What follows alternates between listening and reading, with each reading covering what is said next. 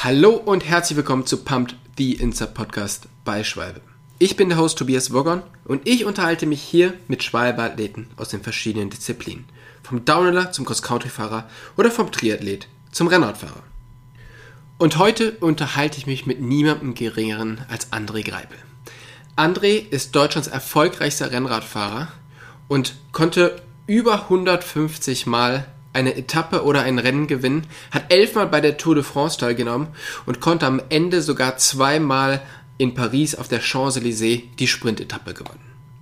Letztes Jahr hat André seine Karriere beendet und sein letztes Rennen im Oktober bestritten.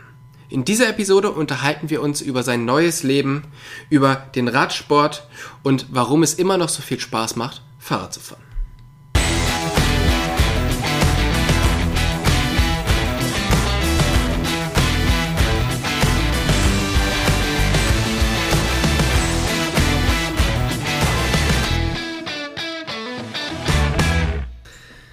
Hey André, vielen, vielen Dank, dass du dir heute die Zeit nimmst, mit uns den Podcast aufzunehmen. Wo bist du gerade? Ich bin zu Hause auf meiner Couch. Also ziemlich entspannt dementsprechend. Das ist sehr gut, das ist sehr gut. Du bist ja der erfolgreichste Rennradfahrer Deutschlands und hast letztes Jahr oder Ende, Ende letzten Jahres deine Karriere beendet. Wie sind so die ersten Monate ähm, ja, als, ich sage jetzt mal ganz dreist, als Rentner?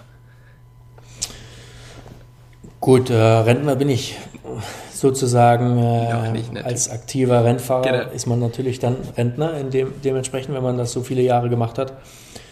Ähm, und am 3. Oktober bin ich ja mein letztes Rennen gefahren, dementsprechend habe ich schon länger Pause. Mhm. Ähm, aber es ist auf alle Fälle ein sehr schönes Gefühl, ähm, ja, nicht von Event zu Event zu springen und äh, ja, einfach zu Hause sein zu können, ohne ja, den Zwang zu haben, so und so vier Kilometer, äh, das muss ich heute essen, um meinen Haushalt aufzufüllen und so weiter. Also es ist äh, mit Sicherheit sehr viel entspannter. Mhm. Ähm, auch wenn man natürlich äh, klar jetzt diese Umstellung hat, dass man äh, nicht gerade viel mit Rennfahrern unterwegs ist, aber das ist auch, auch was Schönes ähm, weil man ja einfach auch äh, ja, mehr die, das Zuhause-Sein einfach genießen kann. Ja. Die meiste Vorbereitung ähm, beim Rennradsport findet ja im Winter statt. Und ähm, das heißt, du bist halt einfach für ganz, ganz viele Jahre im Winter immer in die Sonne geflogen, um dort zu trainieren, um dort Grundlage zu fahren und äh, euch vorzubereiten. Wie schaut es denn dieses Jahr aus? Kannst du trotzdem weg oder verbringst du den kompletten Winter im doch sehr äh, verregneten Köln? Also generell war es bei mir als Profi auch immer schon so, dass ich äh, nur wenn ich musste, äh, irgendwo in die Sonne gefahren bin. Ansonsten habe ich schon versucht, zu Hause zu fahren. Also klar, wenn es hier und da mal minus 10 Grad und Schnee gab und so, dann hat man mal kurzfristig einen Flieger gebucht. Mhm. Ähm, aber ich war noch nie so ein Freund, äh, dort wirklich äh, immer die, in die Wärme zu gehen. Und für mich war es aber auch immer eine Herausforderung hier in, in, Deutschland, das Training auch so umzusetzen, weil diese Abhärtung meiner, meiner Meinung nach war auch immer ziemlich wichtig auf Hinsicht der Klassiker und so weiter, dass man sich auch mal ja, Wetterbedingungen anpassen muss. Ähm, und ja, das hat mich äh, ja dann auch manchmal noch umso mehr motiviert. Manchmal auch äh, ein bisschen Dummheit gehört da auch dazu, dass man dann sagt, okay, äh, zwei Grad und Regen, komm, ich fahre trotzdem draußen. Ja. Ähm, da gibt es natürlich jetzt viel, viel mehr andere Möglichkeiten auf der Rolle und so weiter, aber äh, ja, ich habe mich vom Wetter oft nicht äh, abbringen lassen. Ja, aber du bist einfach einer der, der wenigen, der wirklich dann in Deutschland bleibt und äh, wirklich nur, wenn er muss, irgendwo hinfliegt, oder? Weil die meisten hängen ja schon einfach dort ab, wo es, wo es halt sonnig ist. Und ähm, geht das denn? Also kann, es ist, natürlich geht es, weil sonst hättest du es nicht so lange gemacht, aber, aber wie ist es, dass man sich wirklich so lange im Winter in, in dem schlechten Wetter vorbereitet? Ähm, gut, bei mir hat es natürlich auch sehr viel damit zu tun gehabt, dass äh, ich Familie habe und ja, ich bin die ganze Saison über von der Familie getrennt, deswegen äh, möchte ich das im Winter eher weniger und wollte es eher weniger. Mhm. Aber ich sage immer, wo ein Wille ist, ist ein Weg. Und ähm, oft ist es natürlich so gewesen, dass bei vier Stunden auf dem Trainingsplan äh, viele vielleicht nicht rausgefahren sind. Ähm, aber ich habe das für mich immer als Herausforderung gesehen, um, um einfach auch zu merken, gerade in den letzten Jahren äh, habe ich dann zu mir gesagt, okay, wenn du jetzt die vier Stunden halt nicht draußen fährst, dann bist du nicht mehr zu 100% Radprofi. Und äh, ja, diese Einstellung, das habe ich äh, für mich, wie gesagt, immer als Herausforderung genommen und habe dann äh, mich aufs Rad gesetzt. Und wenn ich nach vier Stunden reingekommen bin ähm, und das Training absolviert habe, dann habe ich mir mal auf die Schulter geklopft und habe gesagt, okay, du, du hast den Sport auf jeden Fall immer noch zu 100 Prozent äh, ja, drauf und äh, ja, machst das, machst das einfach so weiter. Und äh, das ist immer ein guter Parameter für mich gewesen, dass ich gerade in der Situation dann halt äh, Gas gegeben habe. Ja. Ähm, Gerade die Disziplin, die du machst, also Sprinter bei, äh, bei Tour oder sonstigen Rennen, hat ja sehr viel auch mit, mit mentaler Stärke zu, zu tun. Ähm, meinst du, dass sich das auch irgendwie ja, ein bisschen härter gemacht hat oder ein bisschen durchsetzungsstärker, dass du halt auch einfach ganz oft im Winter gegen dich selber gekämpft hast, mental? Weil, wenn du vier Stunden im, im schlechten Wetter, im Nieselregen oder bei Schnee fährst, das ist ja definitiv ähm, mental gegen sich selber kämpfen, oder? Ja, das mit Sicherheit. Also ich, ich gehe davon aus, dass mich das äh, in schwierigen Situationen bei Radrennen äh, auf jeden Fall äh, ja, darauf wieder zurückblicken lassen hat, dass äh, ich im Winter halt sehr viele herausfordernde Tage auf dem Rad hatte und äh, ja, ähm, wenn man dann gerade bei der Tour äh, regnen tut es natürlich nicht so oft und ist nicht immer super kalt. Aber es gibt viele andere Radrennen, wo man dann äh, auch mal im Regen fahren muss und so weiter. Hm. Dein letztes Rennen bist du ja im Oktober gefahren. Das heißt, du hast ja wahrscheinlich immer noch relativ viel zu tun, aber natürlich nicht mehr so viel wie zu deiner aktiven Karriere. Bist jetzt viel mehr zu Hause. Ähm, wie ist es denn? Gehst du deiner Familie schon ein bisschen auf die Nerven oder freuen die sich, dass du jetzt so viel da bist? Also ich denke, dass meine Familie ziemlich froh ist, dass ich ja immer noch immer zu Hause sein kann. Ähm, ich muss sehr viel mehr Dinge zu Hause absolvieren äh, als, als vorher, was ja jetzt mhm. nicht, was nicht schlimm ist. Ähm, ja. Aber dennoch, äh, ja, äh, ist es einfach schön, zu Hause also, zu sein. So ganz normale Alltagssachen, die du jetzt machen musst, oder, oder was meinst du? Ja, genau, so kann man es so kann man sagen. Ja. okay, ja. Ähm, in deiner Dokumentation ähm, kommen ja auch deine Frau und deine Kinder zu Wort und die sagen ja auch, dass es halt teilweise hier und da mal schwierig war, weil der Vater dann halt einfach doch vielleicht bei dieser oder, oder jener Sache nicht da war. Ähm, jetzt hast du natürlich genau das, das Gegenteil. Also du hast natürlich jetzt eigentlich viel mehr Zeit wie normal. Ähm, steht das jetzt auf deinem Programm, da wieder so ein bisschen was nachzuholen? Ähm, eigentlich ist es so, dass man ja die Dinge, klar, die man, die man äh, verpasst hat, die kann man nicht mehr aufholen. Das ist definitiv mhm. so. Ähm, aber ja, ich freue mich auf alle Familienfeiern, so möchte ich mal sagen, die, die jetzt vor mir liegen und äh, wo ich dann dabei sein kann. Ja.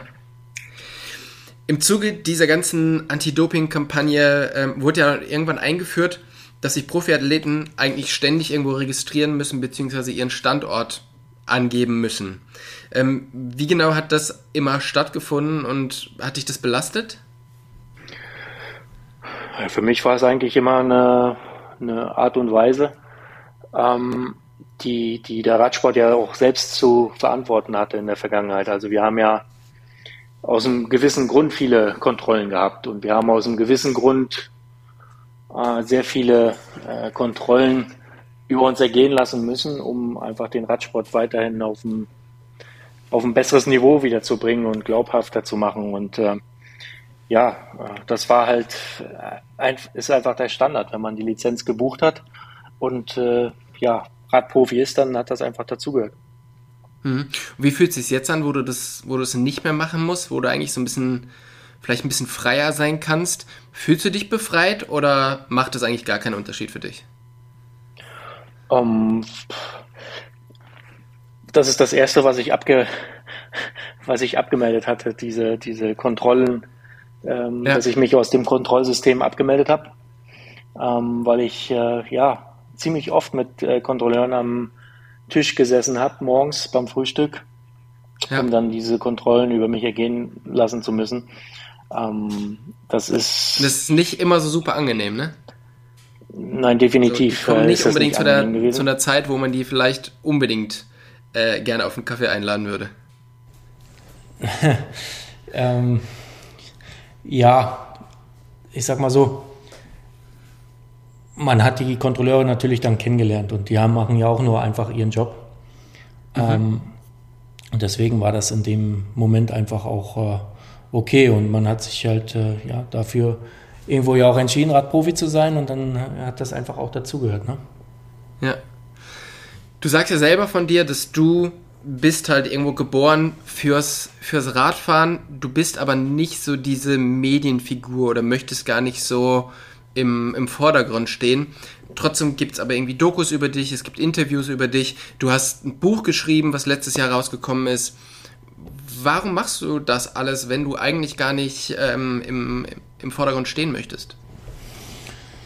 Um, ähm, ja, also gut, Medien und ich waren, waren eigentlich nie Freunde, ähm, weil ich einfach nur Radfahren wollte. Also das hat einfach für mich dazu gehört, dass ich gerne Fahrrad gefahren bin äh, und ich war auch sehr gerne immer erfolgreich, aber ich habe ungern ähm, mit Medien gesprochen, weil mich das einfach auch aus dem Konzept gebracht hat.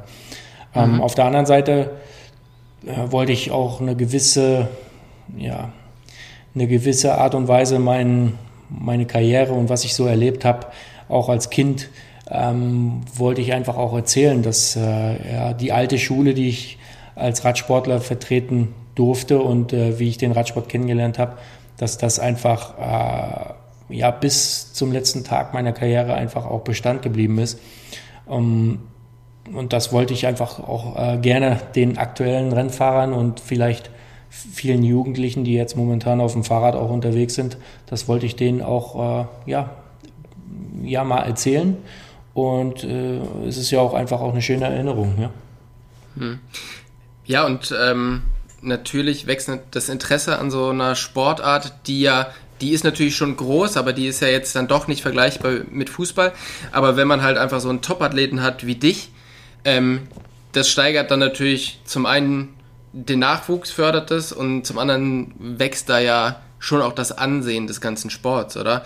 War dir das immer bewusst, dass du solche Sachen machen musst für den Sport, gar nicht für deine Sponsoren, dass du vielleicht vertrag vertraglich dazu äh, verpflichtet bist, sondern wirklich, ähm, ich mache das für den Sport?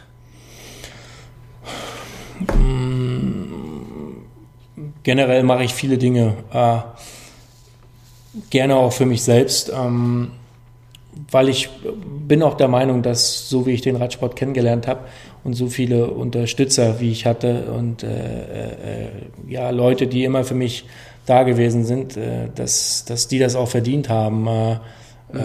weil sie einfach ein Teil meiner Karriere sind und dass das für mich dann auch ziemlich wichtig war, äh, den Leuten auch irgendwo damit Danke sagen zu können, den Unterstützern, den Sponsoren, und so weiter, die ich auch in, in meinem Buch erwähnt habe, dass das äh, einfach auch dazugehört. Und mit solchen Leuten, ohne solchen Leuten äh, wäre ich halt auch nie der Rennfahrer geworden, die, de, der ich jetzt bin. Äh, deswegen, ja, ist das äh, mit Sicherheit auch wichtig, dass vielleicht andere äh, Clubs, äh, die den Radsport vielleicht jetzt anders den, den jungen Fahrern beibringen, dass man ja vielleicht dann auch reflektieren kann, ob man die Dinge jetzt momentan richtig macht oder auch nicht.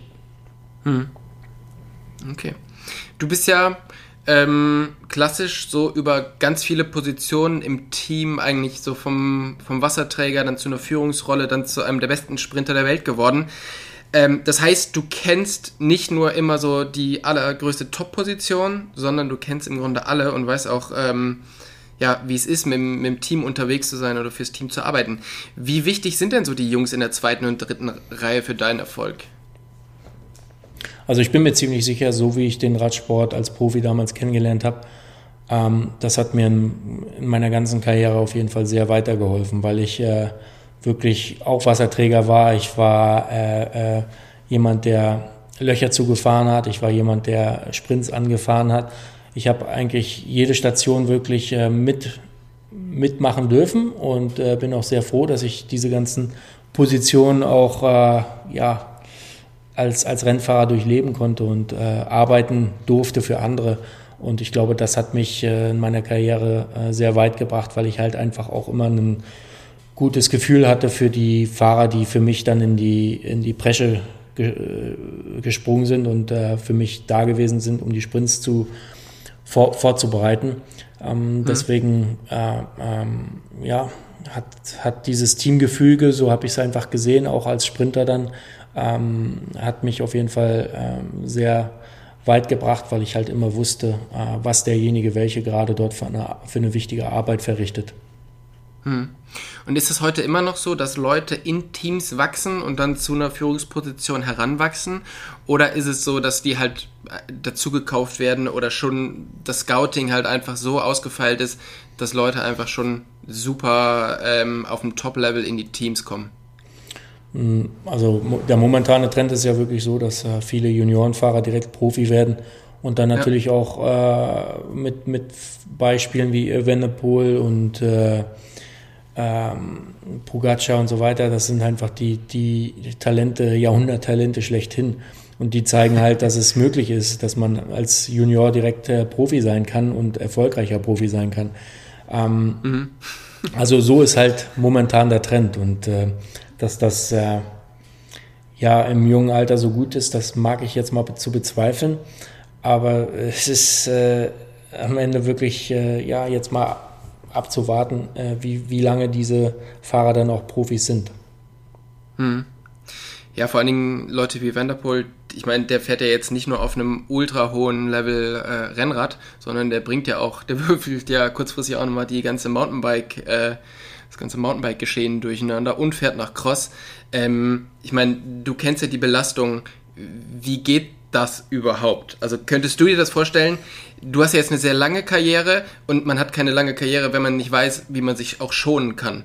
Meinst du, dass die Leute viel schneller ausbrennen? Ähm, ich glaube, der momentane Status äh, von Mathieu van der Poel, der sagt natürlich vieles darüber aus, was er in der Vergangenheit gemacht hat. Also sein, sein ähm, Körper äh, sagt jetzt vielleicht äh, mal ein bisschen Stopp, ähm, auch wenn der, wenn der Kopf natürlich anders der Meinung ist. Ähm, aber der Körper, äh, der ja natürlich jetzt, bei, ob nun beim Mountainbike-Rennen, beim Crossrennen oder beim Straßenrennen äh, immer zu 100 Prozent da war und einsatzbereit, der äh, stand ihm jetzt ein bisschen im Wege und ähm, da kann der Kopf noch so, noch so stark sein, aber äh, ja, leider ist er halt auch nur ein Mensch und ich wünsche ihm wirklich mhm. alles Gute, dass er wieder zu alter Form zurückfindet, auch wenn es äh, jetzt natürlich äh, gerade in der Vorbereitungsphase äh, gerade ein bisschen anders aussieht. Mhm.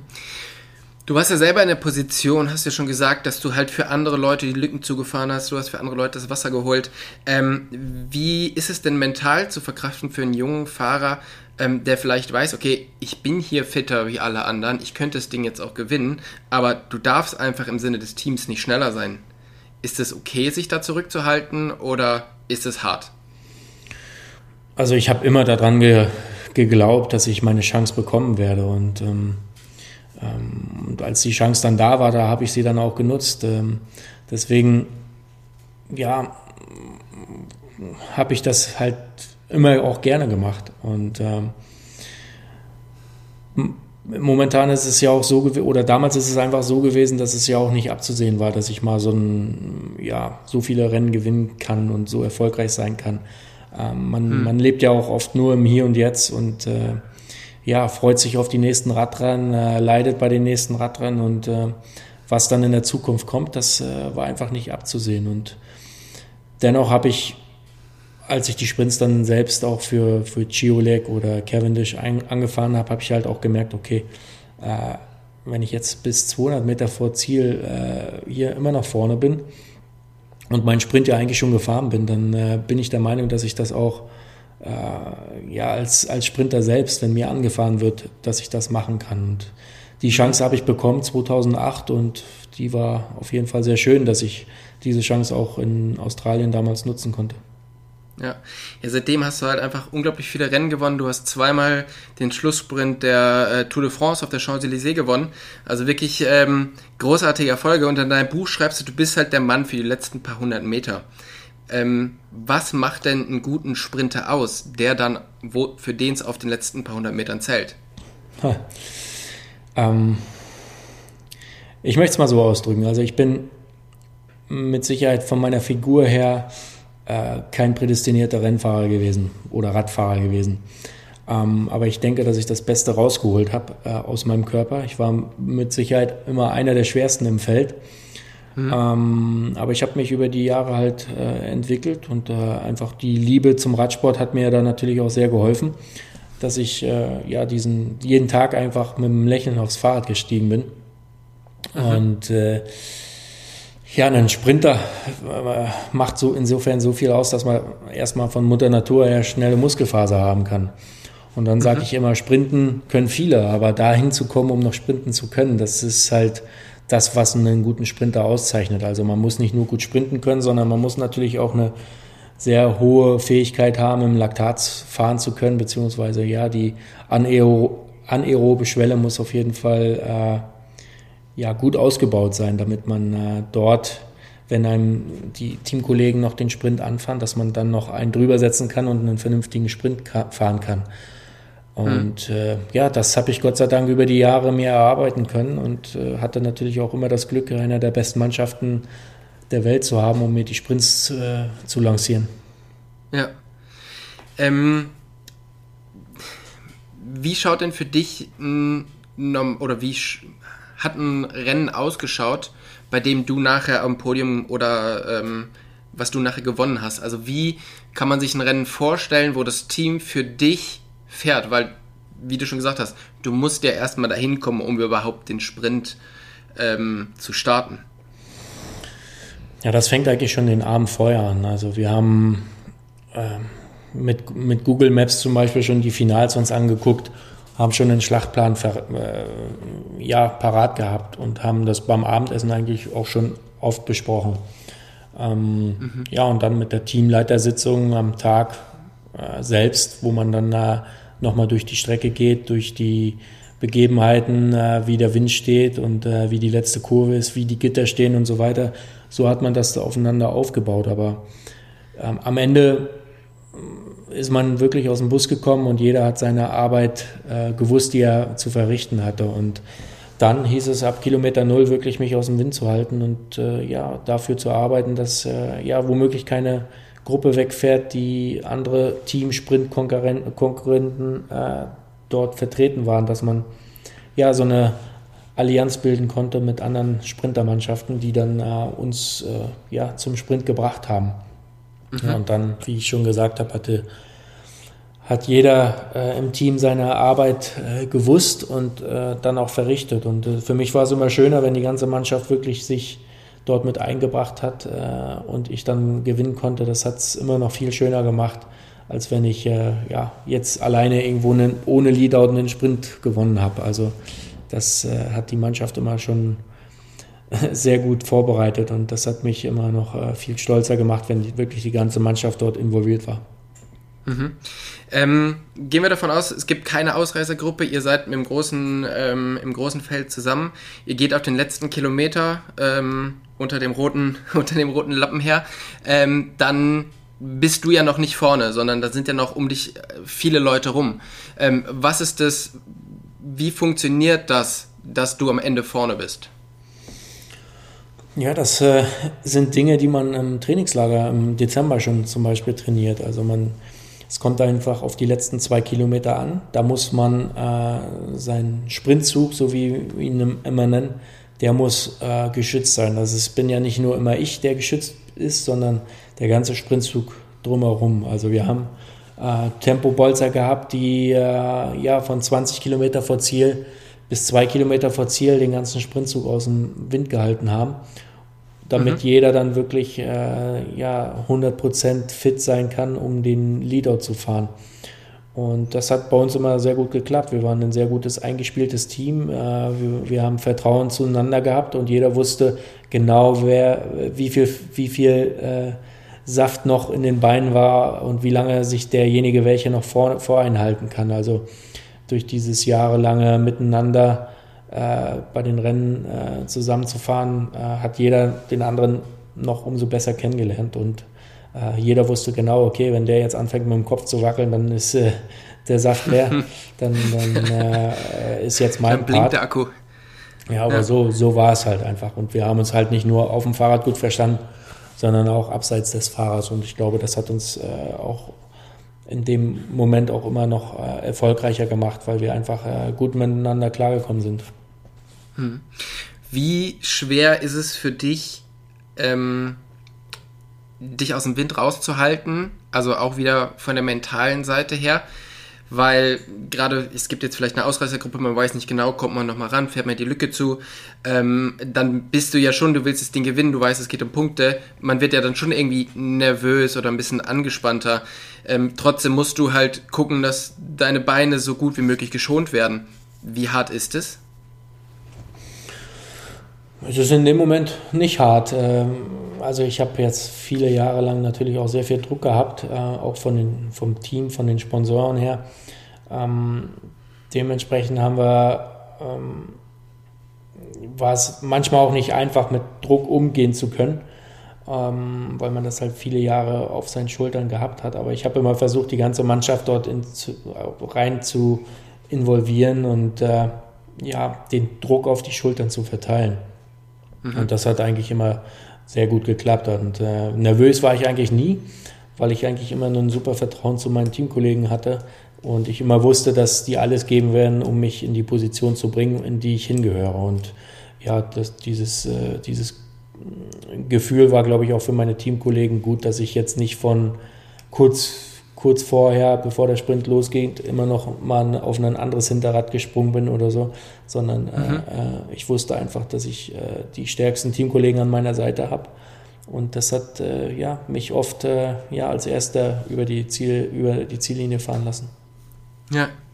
Du bist elfmal, glaube ich, die Tour gefahren. Ne? In der ganzen Zeit, wo du Profi warst, ist dieser Sport eigentlich einmal komplett zusammengebrochen und wieder auferstanden mittlerweile gibt soziale Medien, du bist eigentlich fast nicht mehr, ähm, ja, nicht mehr für dich oder nicht mehr unbeobachtet. Alles wird gefilmt ähm, vor dem Rennen, bei dem Rennen und auch danach. Ähm, wie hat sich die Tour oder das, das ganze ähm, Rennradgeschäft in der Zeit verändert? Und womit müssen vielleicht auch die, die heutigen jungen Talente dealen, wo du früher eben noch äh, Ruhe hattest? Ja, das ist ganz, äh, ganz interessant. Ich habe äh, zum Beispiel 2005 äh, bin ich noch auf Alurädern gefahren. Ähm, und jetzt fahren wir halt mit Scheibenbremsen, elektronische Schaltung ähm, und, und äh, ein Trikot, was so eng anliegend ist wie ein Zeitfahranzug. Also es hat sich ja. so sehr viel verändert, äh, dass, dass äh, viele junge Fahrer gar nicht mehr ohne äh, Powermeter fahren können, sondern die müssen immer die ganze Zeit ihre Wattwerte sehen. Und ich bin mhm. einfach, ja, hatte damals einen, einen Wattmessgerät am Fahrrad, um zu sehen, wie viel, wie viel Grad es ist, weil ich einfach keine Ahnung davon hatte, was, was mir das Ding da überhaupt anzeigt. Und jetzt, äh, jetzt ist es einfach so, dass jeder junge Fahrer äh, in den Junioren äh, wirklich weiß, was er dort trainiert und was er dort machen muss, um äh, sich zu verbessern. Und ich glaube, das ist halt die, der größte Unterschied zu damals, dass äh, einfach diese trainingsmethodischen Sachen sich so sehr verändert haben, dass wenn man nicht ganz dumm ist, äh, kann man sehr viel aus dem Internet herausbekommen. Und mhm. ich glaube, dass äh, ja diese Schulung von den Trainern und so weiter dort auch sehr viel beigetragen hat, dass äh, ja junge Talente auf jeden Fall sehr viel leistungsfähiger momentan sind, als wir es damals waren. Mhm. Du setzt dich ja sehr viel für den, ähm, für den Nachwuchs im Sport ein. Wie siehst du denn die Zukunft für ähm, ja, für die deutschen Talente? Also wir werden immer viele, viele Talente in Deutschland haben, aber es äh, ist jetzt mal abzusehen, wie sich die, gerade jetzt auch diese ganze Pandemie sich auf die ganzen Radrennen ausgeübt hat. hat. Äh, viele Rennfahrer haben auch äh, das Rad in die Ecke gestellt und äh, sind jetzt halt kein Radfahrer mehr. Und ich glaube, wie es wirklich dann in vier, fünf Jahren aussieht, äh, mag ich gar nicht zu, zu beschreiben, weil äh, der Trend in den, in den Vereinen ist auf je, geht auf jeden Fall runter. Auch, auch wenn natürlich der, das Radfahren selbst jetzt einen kleinen Boom bekommen hat. Ähm, mhm. Aber in den Vereinen ist es jetzt noch nicht wirklich zu merken. Und ähm, wenn man dann natürlich jetzt auch in einem Verein ist, äh, gibt es trotzdem sehr wenig Radrennen. Und äh, das ist auf jeden Fall ausbaufähig, dass wir wieder Sponsoren gewinnen müssen und, äh, um, um, und natürlich auch Veranstalter, dass man äh, Radrennen wieder austragen kann. Und äh, ja, da hoffe ich natürlich irgendwo ein bisschen helfen zu können. Mhm. Du kommst ja aus Rostock, lebst aber mittlerweile in Köln, wie auch andere Athleten, wie Rick Zabel. Ähm, und Köln hört man irgendwie immer wieder. Ähm, du kümmerst dich ja da mittlerweile auch ähm, ums ähm, rund um Köln-Event mit. Was macht denn Köln so, so interessant für, für Radsportler? Weil von der, äh, von der Gegend ist es jetzt eigentlich auf den ersten Blick mal nicht perfekt. Und wie sind da so die Möglichkeiten für, für junge Talente auch ähm, ihre Karriere zu starten oder dort halt gute Trainingsmöglichkeiten vorzufinden? Ja, ich sehe das ein bisschen anders. Also ich finde Köln eigentlich schon in dem Moment perfekt, in dem man äh, sieht, dass man, dass man zwei Flughäfen in der Nähe hat, dass man äh, schnell in Belgien und in Holland ist. Und ähm, ja, für mich einfach perfekte Trainingsbedingungen hatte. Ich kann flach fahren, ich kann in die Eifel fahren, das war für mich immer ausreichend. Ähm, und ja, ich hatte auch immer eine Trainingsgruppe und ähm, ich habe damals, um 2005, habe ich Köln halt äh, kennengelernt und äh, ja, es hat mir einfach auf Anhieb gefallen und äh, Gott sei Dank meiner Familie auch und deswegen wohnen wir jetzt seit 17 Jahren hier in Köln. Hm. Ähm, Lukas Podolski zum Beispiel, der kümmert sich ja auch sehr viel um, um Jugendarbeit, hat jetzt in Köln diese ähm, Straßenkicker Base aufgemacht, um Talenten eine Möglichkeit zu geben, dort zu spielen. Planst du was ähnliches, also wirklich mit den Jungs und Mädels in Kontakt zu kommen und dort äh, deine, ja, deine Erfahrung und deine, äh, dein Trainings-Know-how auch weiterzugeben? Ähm, das würde ich auf jeden Fall sehr gerne. Ähm, der, der, Radsport ist natürlich aber auch äh, immer sehr äh, ja, sehr eigen, möchte ich mal sagen. Viele Vereine, die, die trainieren gerne nur in ihren Vereinen äh, und haben auch ihre Nachwuchsarbeit, aber äh, ich möchte auch niemanden irgendwelche Talente wegnehmen, so möchte ich mal sagen. Aber ich, mhm. äh, ich könnte mir schon vorstellen, dass ich äh, im Nachwuchsbereich in einer Art Talentförderung beziehungsweise in einen Akademie-Modus übergehen kann, dass ich sagen kann, okay, pass auf, ich, ich äh, gebe meine Erfahrungen gerne weiter und äh, helfe, wo ich kann. Und äh, das ist auf jeden Fall was, was ich im Hinterkopf habe und äh, woran ich auch arbeite, dass ich das irgendwo in naher Zukunft umsetzen kann. Hm. Du bist aber viele Jahre wirklich extrem viel Rad gefahren. Ich habe irgendwo gelesen, 34.000 Rennkilometer im Jahr, oder? 34 ähm, Kilometer mit inklusive Rennkilometer. Ja, okay, 34.000 Kilometer. Ähm, du hast immer das große Ziel vor den Augen, ähm, du willst die Tour fahren, du möchtest die großen äh, Events fahren, du hast halt hier oder da das Rennen, wo du performen möchtest. Jetzt ist es halt so nach den ganzen Jahren, ähm, du hast ja im Grunde keine sportlichen Ziele mehr aktuell. Oder hast du noch irgendwelche und ähm, oder ist es gerade mal geil, irgendwie keinen Druck zu haben? Ähm, momentan ist es so, dass ich ähm, sowieso keine Probleme haben werde, weiterhin Fahrrad zu fahren, weil ich das Fahrradfahren halt einfach liebe. Und mhm. für mich das äh, immer eine Art der Meditation war und auch sein wird. Ähm, aber ich selbst habe jetzt für mich gesagt, dass ich äh, ja viele schöne, krasse Dinge äh, als Sportler erlebt habe. Ähm, außer eins, das fehlt halt noch und das ist so ein Ironman, ähm, mhm. wo ich jetzt sage, nicht auf Performance-Level, äh, aber ich möchte es halt einfach mal machen und äh, durchstehen, äh, diesen, diese Höllen, dieses Höllen-Event und äh, mal gucken, ob ich es hinbekomme und äh, ja, mal sehen, äh, inwieweit man dort äh, weiter vorankommt. Aber ich habe ein großes Problem und das ist das Schwimmen und das kann ich halt überhaupt nicht. Ja, ja dein Trainer ähm, hat sich das ja irgendwie gewünscht, dass du nochmal einen Ironman machst und er dich dabei begleiten kann, zumindest was das Training äh, angeht. Ne? Ähm, seid ihr da schon dran und ähm, steht Schwimmen schon auf deinem, auf deinem Trainingsplan oder ist das noch eher in weiter Zukunft? Also ich war jetzt schon fünfmal schwimmen, dementsprechend. Ähm, Gut, das sollte ja reichen eigentlich für einen Ironman, oder? nee, da, überhaupt nicht. Also ich bin nach zwei Kilometern Schwimmen so platt, dass ich äh, gar nicht mehr ans Radfahren denken möchte. Ähm, ja. Und es ist für mich aber auch eine Herausforderung, dass man äh, dort versucht, äh, eine einigermaßen gute Technik zu lernen, dass ich äh, mich über dem Wasser äh, halten kann und ein bisschen schneller fortbewegen kann, als es noch vor vor zwei Monaten der Fall war. Aber wie gesagt, ich sehe das nicht als, als Wettkampf, auf Wettkampfniveau möchte ich es nicht machen, ich möchte es halt einfach, einfach mal machen. Mhm. Wie viele Kilometer Rad fährst du so aktuell noch? Ähm, ich sag mal Radfahren so sagen wir um von 300 bis 400 Kilometer die Woche circa. Und mhm. äh, ja, sagen wir mal, sportlich betätige ich mich so um die zwölf Stunden die Woche. Okay, ja, das ist ja schon, äh, ist ja schon einiges. Ich bin sehr gespannt, was, ähm, ja, was da jetzt von dir noch kommt und ob du es, äh, ob du schaffst, den Ironman zu machen. Welchen möchtest du denn machen? Hast du da schon einen Plan? Ich habe mich in Rot angemeldet, insofern, äh, ja, ist das auch sehr bald. Okay. Ja, dann wünsche ich dir auf alle Fälle ähm, alles Gute dafür, gute, äh, gute Trainingszeit und ähm, ja, viel Erfolg mit allen Zielen, die du jetzt, die du jetzt hast. Und ich hoffe, wir hören uns bald wieder. Super. Vielen Dank, dass ich äh, Gast sein durfte. Und äh, ja, bin gespannt, was die Zuhörer sagen. Dank dir. Tschüss. ciao. ciao, ciao.